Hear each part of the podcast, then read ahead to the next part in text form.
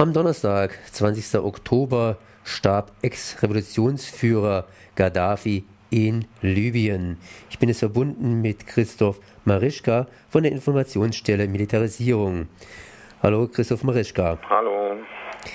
Mit dem Tod von Gaddafi ist ein Wendepunkt in der Beziehung zwischen Deutschland und den europäischen Staaten, sprich der Europäischen Union, zu Libyen eingetreten. Jetzt, da Gaddafi tot ist, kann man mal die Umstände aufarbeiten, die zu einem Wechsel der Regierung in Libyen geführt haben und letztlich auch zum Tod von Gaddafi. Die Beziehungen zu Gaddafi haben sich ja in den letzten Jahren verbessert und dann kam dieser Umschwung, sprich plötzlich wurden die revolutionären Kräfte in Libyen unterstützt, die letztlich unter Umständen eine Demokratisierung in Libyen bewirken. Trotzdem, es gibt einige Sachen, die am Tod von Gaddafi ja fraglich sind. Äh, wie kam es zum Tod von Gaddafi? Naja, dazu sind die Informationen äh, ja noch sehr unterschiedlich. Äh, insgesamt muss man ja sagen, dass die Informationslage äh, in Libyen sehr schlecht war, äh, dass die Medien sehr oft Propaganda übernommen haben. Wir haben im Grunde schon mehrfach von entscheidenden Schlachten und entscheidenden Siegen äh, der Rebellen gehört. Äh, deswegen möchte ich mich dazu eigentlich noch gar nicht äußern. Also den Wahrheitsgehalt verwackelter Handybilder ähm, äh, möchte ich da eigentlich noch gar nicht kommentieren.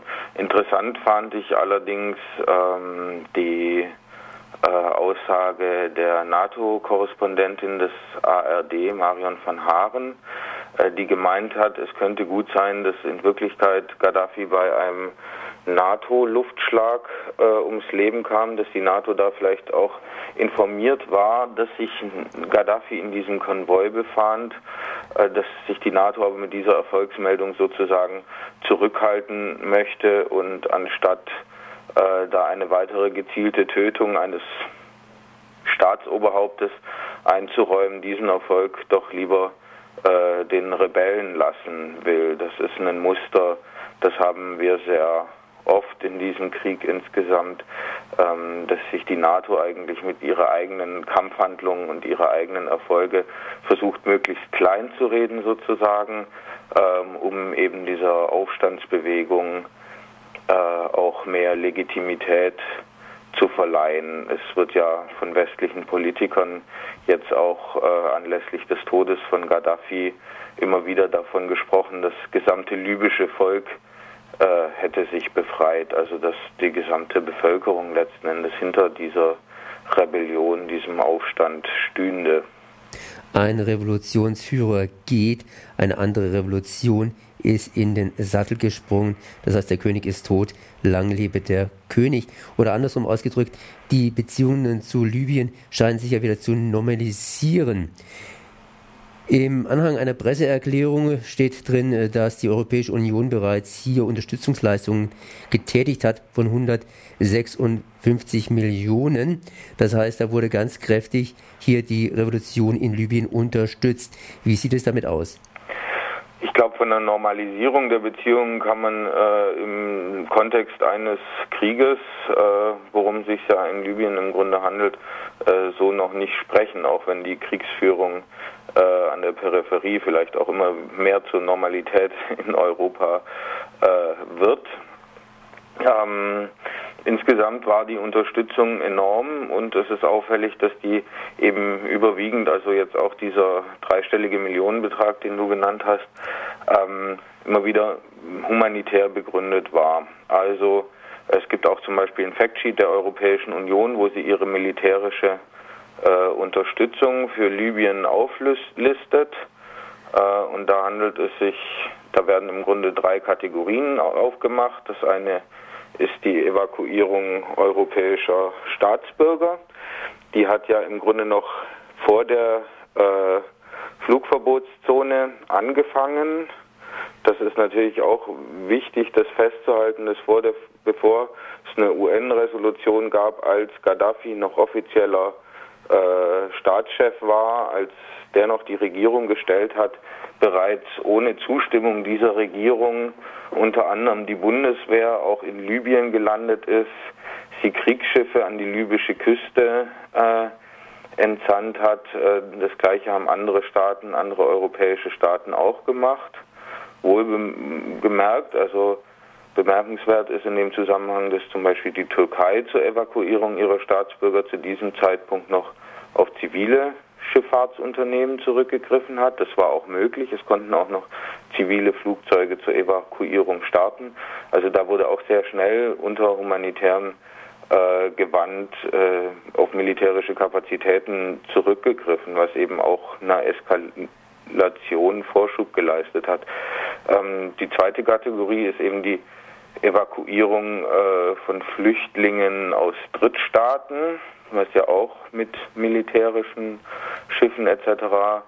Äh, gemacht wurde. Und die dritte Kategorie ist äh, die Vorbereitung einer militärischen Operation zur Absicherung humanitärer Hilfe. Ähm, diese Mission wurde die ganze Zeit über von der Europäischen Union vorbereitet, aber sozusagen nie offiziell gestartet.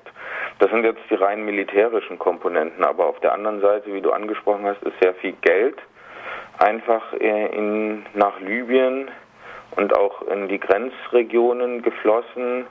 Äh, Im Grunde hat sich da die Europäische Union auch mit anderen internationalen Organisationen um den nicht militärischen Nachschub der Rebellen gekümmert und das als humanitäre äh, Hilfe kategorisiert.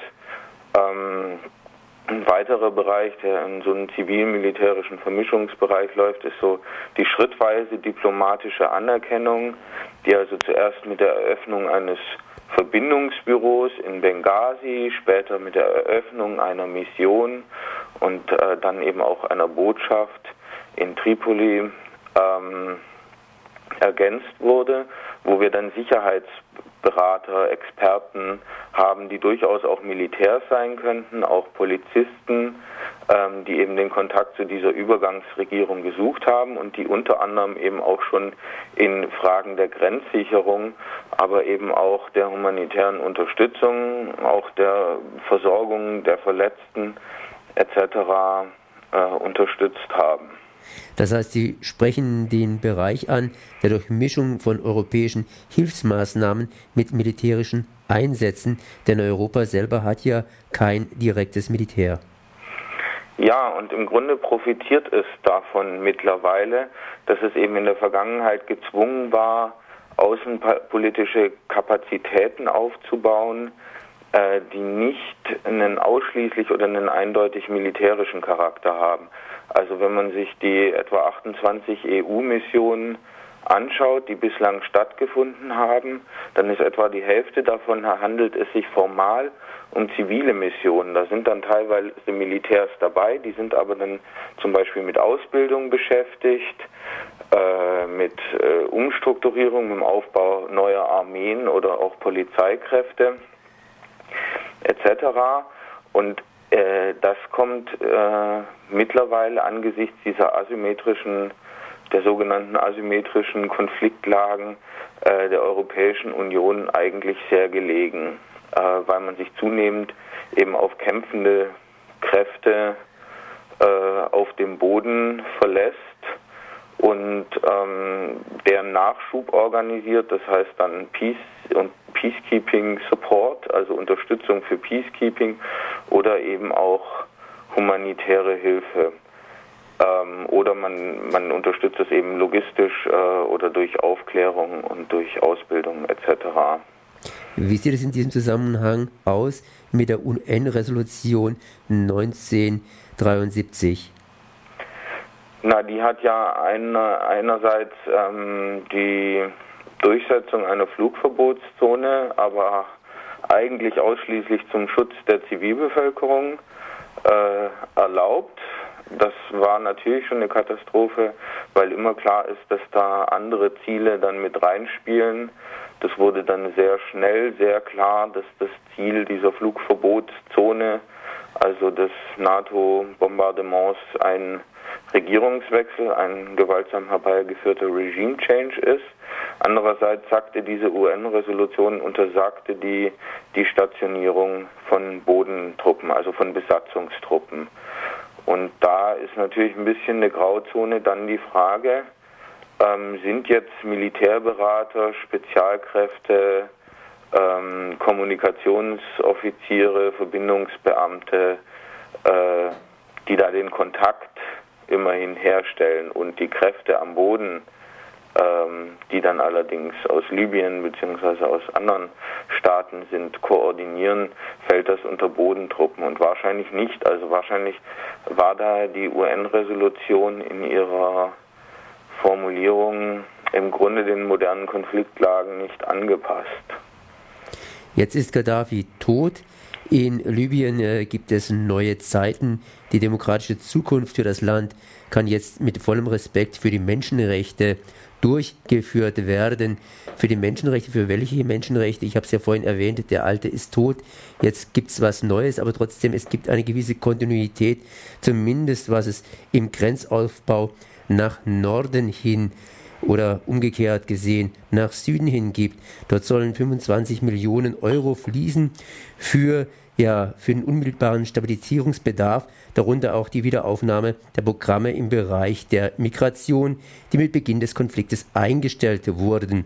Dann ist ja die Sicherung der Süd- bzw. Nordgrenze von, ja, des Mittelmeerraums gemeint, sprich, man will wieder dort weitermachen, wo man bei Gaddafi aufgehört hat. Na, die Formulierung, dass jetzt eine goldene Zukunft, goldene demokratische Zukunft mit Respekt für die Menschenrechte beginnen könne, ist ja die Formulierung westlicher Politiker. Die würde ich mir äh, so nicht zu eigen machen, auch wenn ich das natürlich hoffen würde. Aber das sind die gleichen Politiker, die eben zugleich, wie du jetzt gesagt hast, äh, ganz klar an der Zusammenarbeit bei der Flüchtlingsbekämpfung anknüpfen wollen, wie sie, wie sie vorher stattgefunden hat.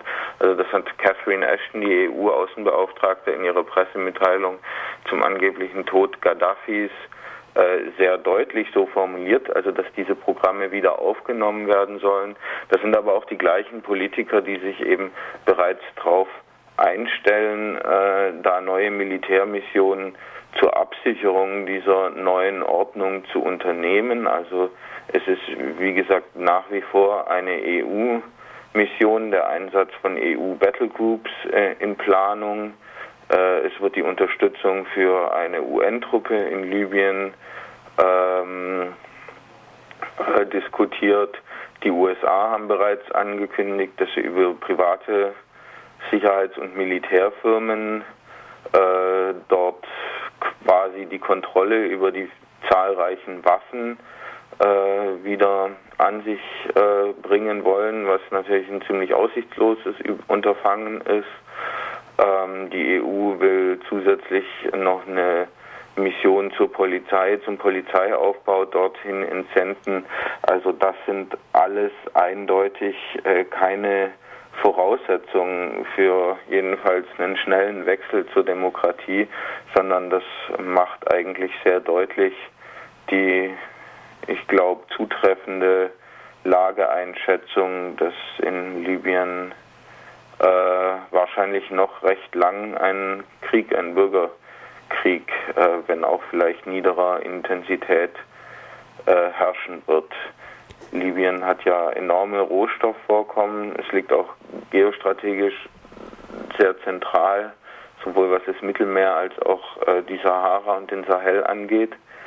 Ähm, und es ist vollgestopft mit Waffen. Es ist äh, gesellschaftlich stark fragmentiert und im Grunde kann sich jetzt kleine, können sich jetzt kleinste Gruppen schon zu neuen Rebellen Armeen, äh, Milizen zusammenschließen und zum Beispiel Ölanlagen angreifen, um da ihren eigenen Anteil am Kuchen zu erkämpfen. Es gibt ja außerdem auch äh, die USA haben, wollen sich dort jetzt unter anderem engagieren, weil sie der Auffassung sind, weil sie starke Hinweise darauf haben, dass dort eben jetzt auch islamistische Kräfte wieder an die Macht kamen. Äh, ich erinnere an die Diskussion an, um die zahlreichen äh, Luft-Boden-Raketen, die dort jetzt in Umlauf gekommen sind und im Grunde den gesamten Flugverkehr äh, von und nach Nordafrika, äh, auch den zivilen, eben gefährden, weshalb da mit einer ausländischen, mit einer Präsenz ausländischer Truppen äh, und privater Sicherheitsfirmen etc. auf einen langen Zeithorizont hinzurechnen ist. Und das hat äh, mit Demokratie und Menschenrechten dann meistens schon mal gar nichts zu tun. So, Christoph Marischka von der Informationsstelle Militarisierung. Gaddafi ist tot, lang lebe Libyen. Ich danke mal für dieses Gespräch. Tschüss.